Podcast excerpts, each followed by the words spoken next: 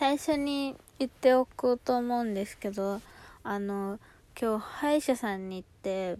歯を治療してもらったんですけど麻酔をねしてもらったから唇がちょっと麻痺してて残っあのちょっとちゃんと喋れない。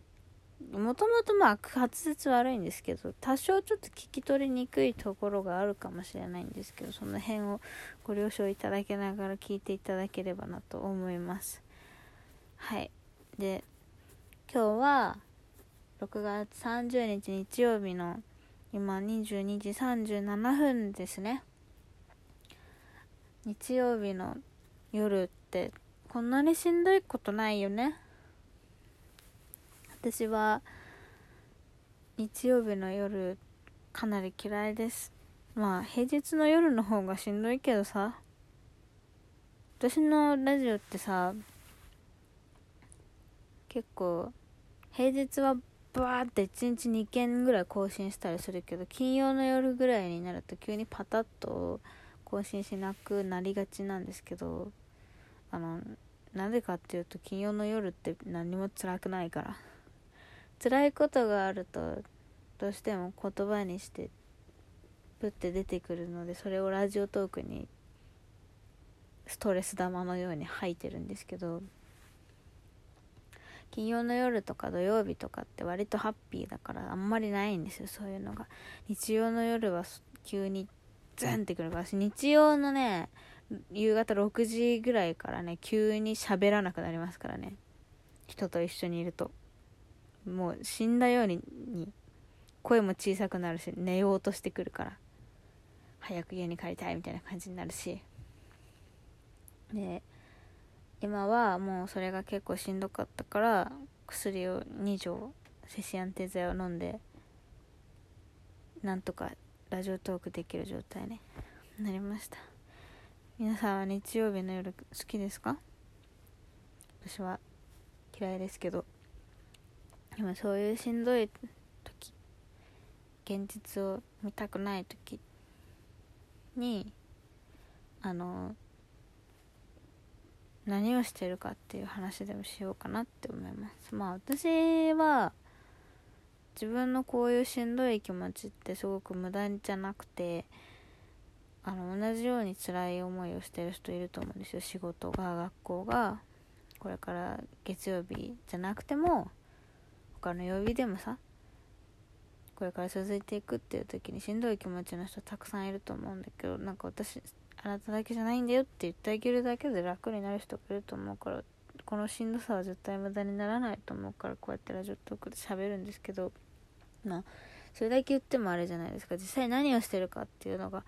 ヒントになればいいかなと思って前になんか心がしんどくなっちゃった時にやってることみたいなのを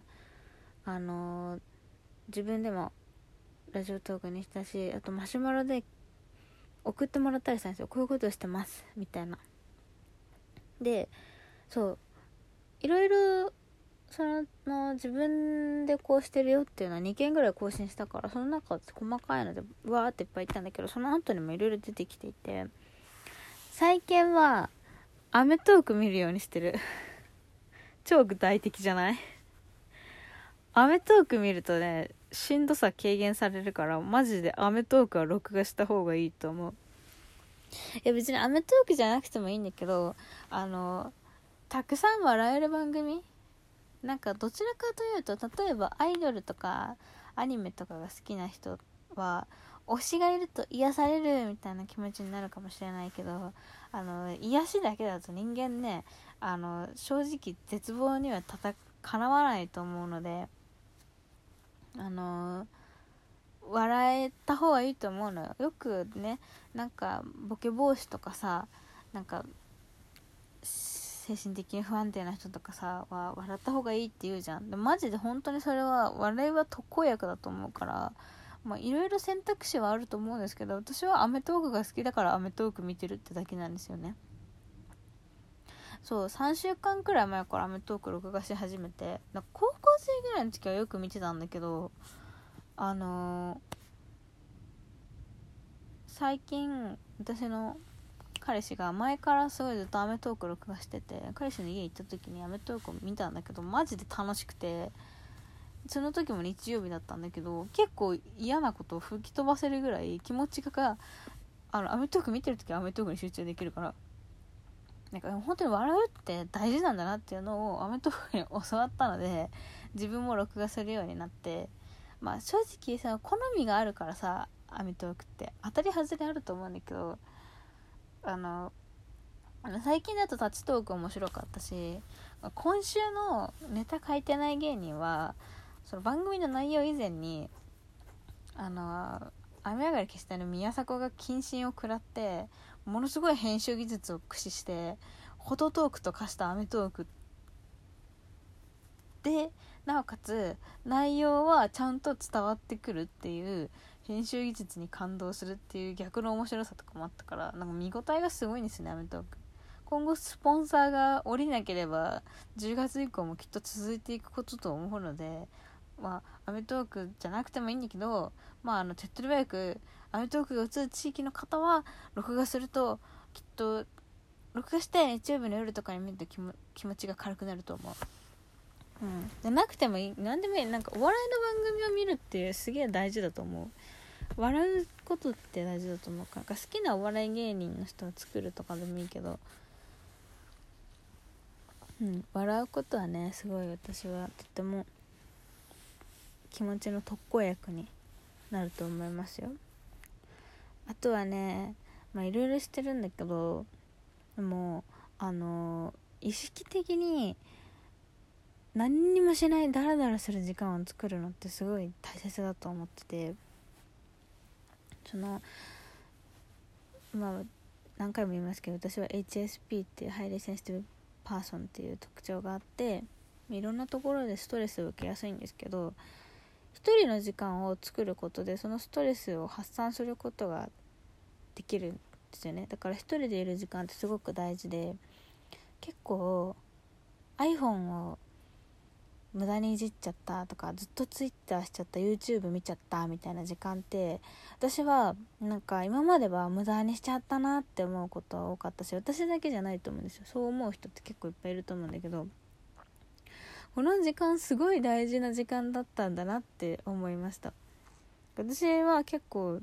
Twitter 見るのもインスタ見るのも YouTube 見るのもラジオトーク撮るのもすごい大好きだからなんか生産性のない行為と思う人もいるかもしれないけど自分にとってそれですごくストレスを発散できてるっていうことはとっても大事なプラスの時間だと思うからあのもう今は全然無駄だと思わないしその一人の時間を作るために早く帰ってきたりとかなんか約束もあんまり入れないようにしたりとかもしてるくらい大事だからなんか結構そういう人多いと思うんですよ。なんかあまたやっちゃった無駄に SNS 見ちゃったみたいな人多いと思うけど意外とそれで気持ちがリラックス、SNS 疲れとか言って言葉もあるけどそれでリラックスする人も絶対いるからまあ別に SNS じゃなくてもいいけどなんか本読むなりとかなんか一人でいられるストレスを発散する時間。無駄に感じるかもしれないけどそういう時間を作っておくっていうのはすごくあの自己管理として大事だなっていうのは最近感じましただから私はあんま残業しないようにしてなんか新人なのに早く帰るのかよって思われちゃうかなってちょっと心配になるけどでもまた次の日頑張って仕事するための活力として早く帰ってお風呂入ってご飯食べてやるべきことやってリラックスする時間を作るっていうのはすごい大事だと思うからだ今これねだらだら布団で寝、ね、転がりながら一人でラジオトークしてるけど今この瞬間にも私のしんどい気持ちっていうのは少しずつ削られて少なくなっていってると思うしストレスはどこかにこう蒸発していっていると思うのですごく大事な時間なんですよ。そうね。あとまああのいろいろマシュマロとかで送っていただいていいなって思ったのはあの数パーセントに行きますっていう人がいて私よく普通に行くんですよ。お風呂屋さんすごい好きだから行くんだけど心がいっぱいいっぱいになっちゃったら数パーセントで一日中いますって帰ってくれた人がいて確かに今数パーセントとかじゃなくてもお風呂に入るってだけですごいなんかいろんなものがリセットされるし心もリラックスするからお風呂に入って今特にね暑くてベタベタしてる時期だしなんか全部流しちゃうっていうのはすごいいいことだと思うから日曜日の夕方くらいからスーパー銭湯行って全部洗い流して体も温めてすっきりして帰ってきたらもうそのままご飯食べるとかして寝ればいいわけじゃないですか。なんかそういうのもすごいいい過ごし方だなって日曜日の夜感じました。なかなか私日曜日の夜いつも出かけて遊びに行っちゃうから一日中ダラダラするっていうことがあんまりできてないんだけどたまには一人でいてなんかもうずっとスマホいじったりどうでもいい動画見たりとかっていう時間を作れたらかなりリフレッシュになるんだろうなって思うので、まあ、できればいつかやりたいなとは思いますうんですけど日曜日の夜しんどいと思うんですけどいろんな戦い方というか防御力の上げ方あると思うのでなんか他にもあったら是非教えてもらいたいなと思うのでマシュマロをください。